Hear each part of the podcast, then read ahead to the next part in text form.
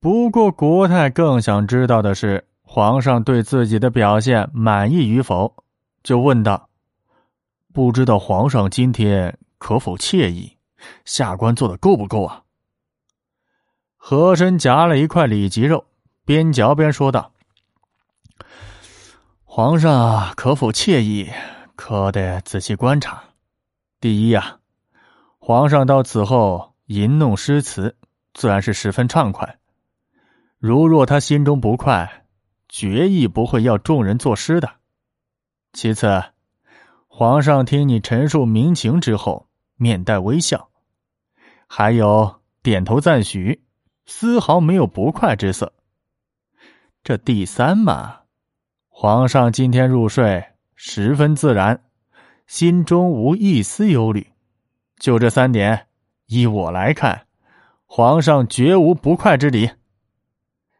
国泰满意的舒了一口气，举杯说道：“哎，满意就好，满意就好，其他的全仰仗何大人了。”和珅说道：“你的事我自然费心，不过这种事呢，绝对不敢打包票，也得看你的造化呀。”“对对对，何大人已经尽力了，还是得看我造化呀。”国泰附和道。和珅也得意的说：“皇上与我心意颇为相通。当我在皇上面前为你谏言时，知道皇上为什么不说话吗？”“啊，这个确实不知啊。”“他是不想有被人牵着鼻子走的感觉。”和珅意味深长的说道。“那皇上？”到底在不在乎你的谏言呢？国泰到底还是没有忍住。你问我，我问天。和珅做神秘状。我能帮你的，就到这一步了。凡事不可强求，时机一到，自然有分晓。当夜，国泰在床上苦思何为时机。他不知道自己的时机在何时呀。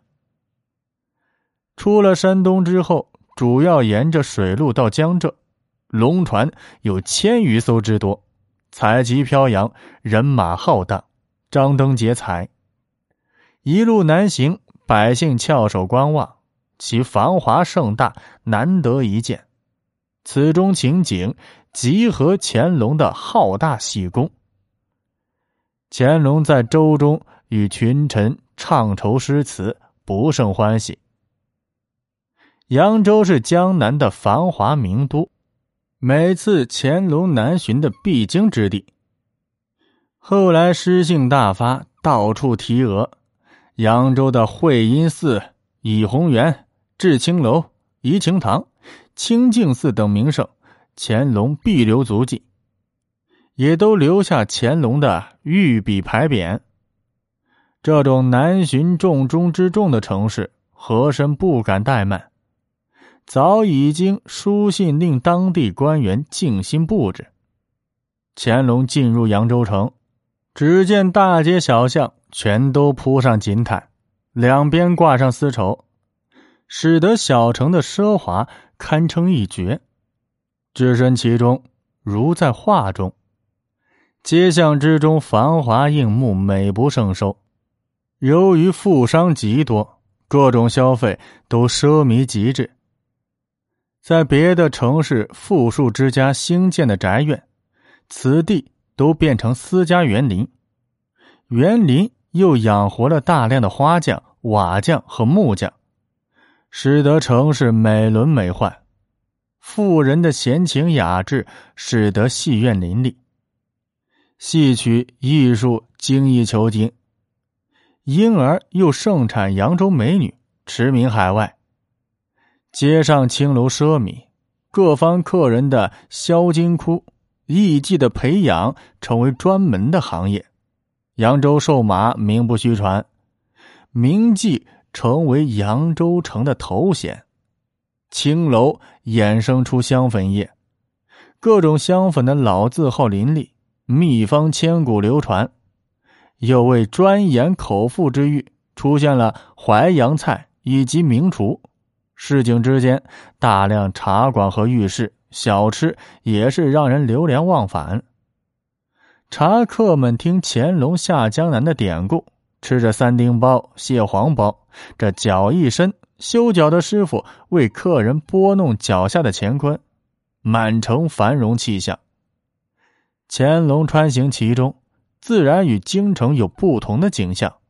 叹道：“江南繁华，若不是身临其境，难悟‘繁华’二字。”乾隆住的高景寺行宫，更是修葺一新，亭台楼阁油光可见，江南木匠细腻精美，在走廊窗棂中活灵活现。而一石一草之间，更见独具匠心。乾隆入了行宫，身后随着和珅、督府以下官员全都跪拜迎接。和珅自然也是威风凛凛，享受到非比寻常的地位，心中不亦乐乎。乾隆说道：“都起来吧。”官员这才敢起身，尾随其后。宫中赫然可见两个新挖的人工湖，湖中曲折亭台自不必说，而湖心两块数米高的太湖石更是神工造化，如观音抱子，云头林立。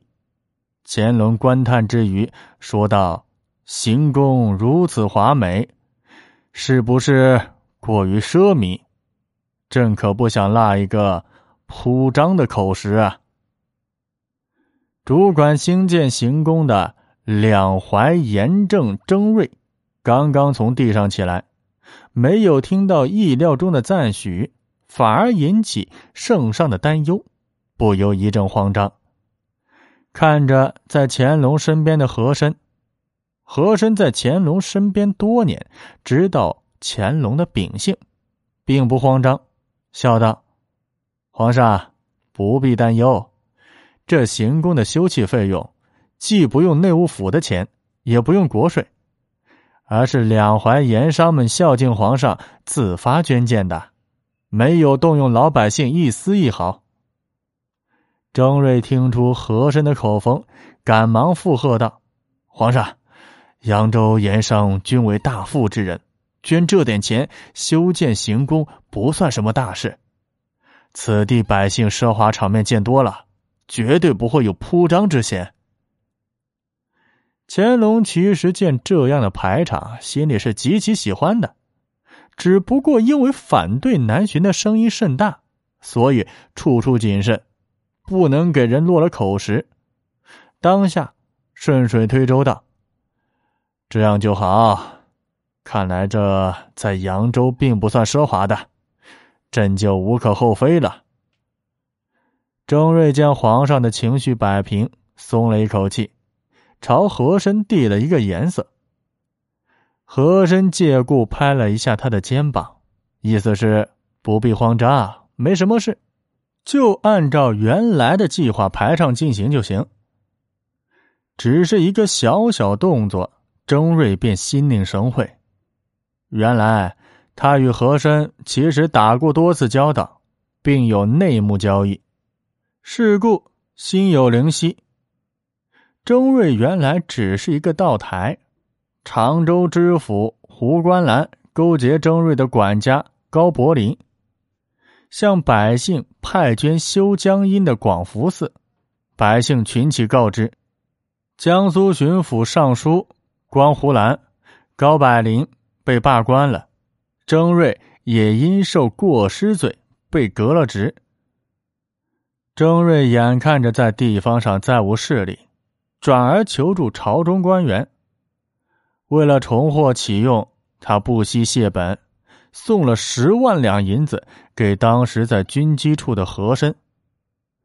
和珅见此巨款，无法拒绝，施了一计，让征瑞暗示当地士绅列其政绩上报。要求被重用。和珅借此在乾隆面前说了他的好话，把两淮严政的差使落在了他的头上。